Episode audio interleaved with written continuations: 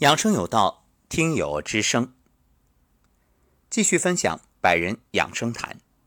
今天啊，来自新疆阿克苏的丽娟要为我们分享她的养生心得。尊敬的吴彤老师，您好，我是陈丽娟，我来自遥远而美丽的新疆阿克苏。我是一名瑜伽爱好者，呢已经训练瑜伽十四年了。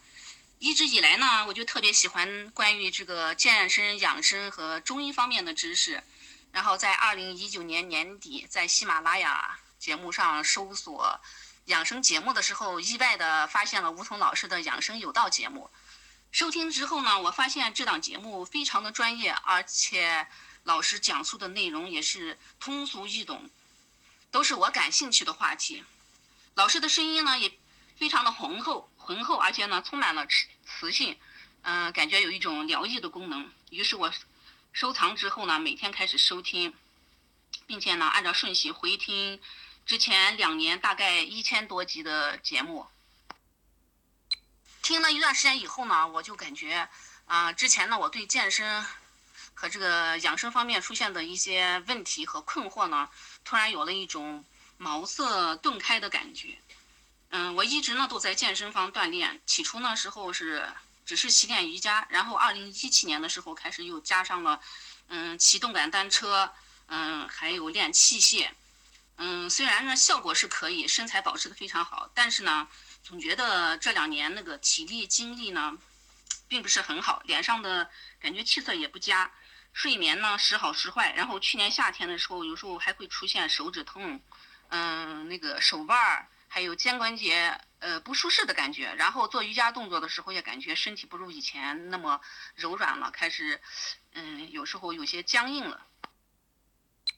听了老师的节目以后呢，我才知道，嗯，并不是说是锻炼身体，嗯，就能够使你的身体嗯变好，然后就是养生了。随着我们年龄的增长呢，本来呢气血不足的身体，如果过度的锻炼，也会消耗我们的阳气。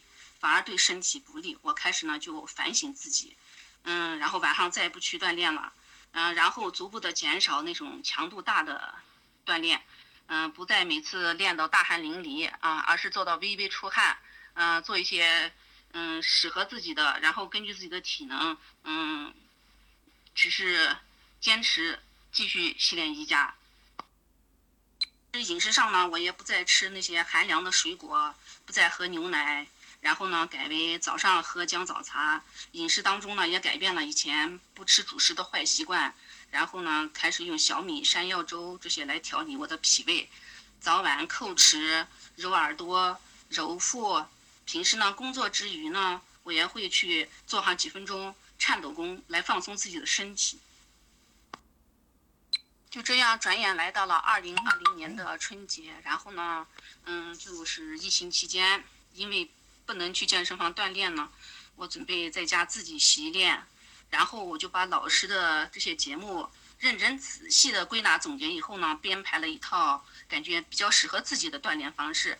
我每天呢，先是从颤抖功或者是站桩开始，大概是十分钟的时间，然后呢就全身嗯从头到脚的进行拍打，做拍打操二十分钟，嗯，接着呢是瑜伽，瑜伽呢我主要是以拉伸。为主，这样是大概是半个小时，嗯，总共每天这样加起来是一个小时的锻炼时间。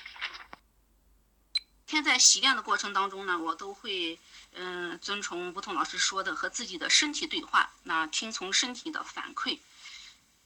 通过叩齿呢，我发现我左边的牙齿总是有一种酸软的感觉。回想起来，是因为平时呢，我总是喜欢用右边咀嚼，嗯，这是牙齿在提醒我要注意了，嗯，然后呢，我在转眼珠的时候呢，一开始呢，眼珠非常吃力，感觉都转不动，嗯，经过一段时间的习练呢，现在眼睛就非常灵活了，而且也感觉明亮了，嗯，以前经常会眼睛干涩、疲劳，现在这种状况都没有了。在拍打操的时候呢，我发觉拍打头部的两侧，也就是肝胆经吧和后脑勺这个膀胱经的时候会有疼痛的感觉。在坚持拍打完一段时间以后，嗯，现在也是不再疼痛了，然后头脑也感觉非常清晰了，精力也充沛了。按摩腹部的时候，呃，我一直以为我的腹部比较平坦，应该没有什么问题。但是，呃，在按这个肚脐周围的时候，我就发现了有一些类似于结节硬块的呃东西。然后呢，我就嗯每天都用意念去慢慢的去揉去呃疏通。嗯，现在呢，嗯，就是每次揉的过程中都会出现一些嗯肠鸣呀、排气呀，嗯这些现象。然后现在呢。嗯，肚子也变得非常的柔软了，就感觉到这个脾胃和消化功能都得到了改善，嗯，身体也是越来越舒服的感觉。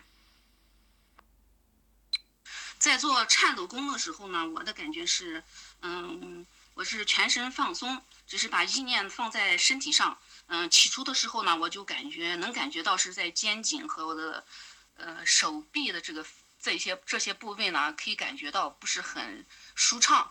嗯，有时候会有疼痛感呢，我就把意念放到这里，然后呢，感觉那些部位就像是冰块在融化，嗯，一点一点的，嗯，这种不适感在消失，然后疼痛感，嗯，也慢慢的在减少，非常的奇妙。嗯，一般十分钟之后呢，全身就已经是微微发热，然后特别的轻松了。而站桩的时候呢，一般，嗯，我只要是。嗯，就是双曲双双腿微曲，然后双手环抱，这个姿势一摆出来，身边就会感觉有一个热能笼罩着。嗯，站桩的时候呢，我会感觉到就是身体周围好像有一个热能罩在笼罩着，然后呢，身体就感觉特别的温暖，然后会出现一些打嗝、排气和打哈欠的现现象。嗯，总之就是颤抖功和站桩呢，我站完之后都是感觉，嗯，身体特别的温暖柔软，然后有一种轻飘飘的、很放松、忘我的这种感觉。嗯，疫情结束之后呢，这大概习练了一个月，然后我就惊奇的发现。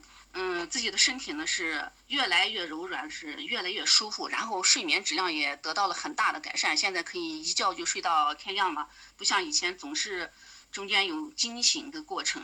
嗯，然后呢，虽然我没有在健身房锻炼，然后也没有那么大的强度，每天只是习练一个小时。这期间呢，饮食也没有控制，嗯，但是呢，我的体重一点也没有增加，身材还保持保持的呃很好。嗯，我就非常有信心，然然后把我的这个锻炼成果分享给了一起习练瑜伽的一个姐姐。我习练了一次以后，她也觉得很好，然后我俩就相约，嗯，从那大概是三月底吧，就开始呃一起锻炼我之前编排的那套动作。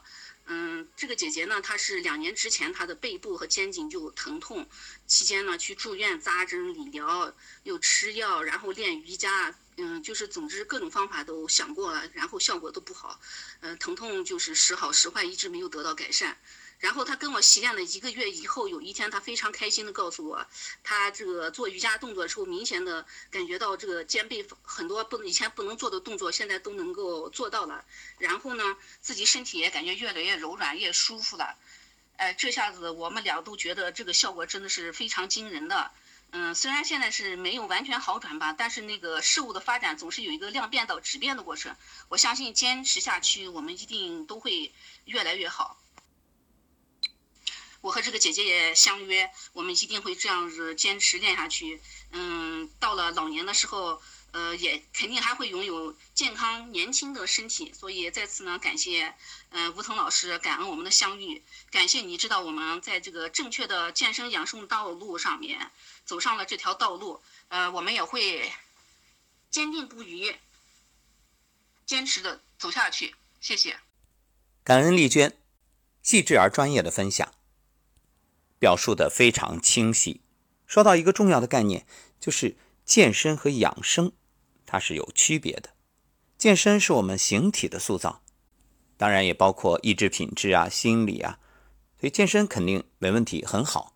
但重要的是。我们如何能够让外在形体的这种练习和内在脏腑、气血、经络的养护相统一？矛盾吗？并不，它其实完全可以达到一种兼顾。所以丽娟创编了这种养生方式，而且通过实践一起锻炼的姐姐有很好的效果，那大家都很欢喜，太棒了。祝贺丽娟，也邀请你加入我们百人养生谈的微信群，和小伙伴们在群里畅谈分享。好，感谢各位听友的收听。如果您也有想分享的内容，想要加入我们的百人养生谈，欢迎在节目后面留言评论，我会和您联系。那么您身边是否也有一直执着于外在形体塑造、天天坚持健身的朋友呢？不妨把本期丽娟的分享转给他，或许对他就是一份提醒和帮助。送人玫瑰，手留余香，让我们把爱传出去，愿更多人因此而受益。好，下期节目再会。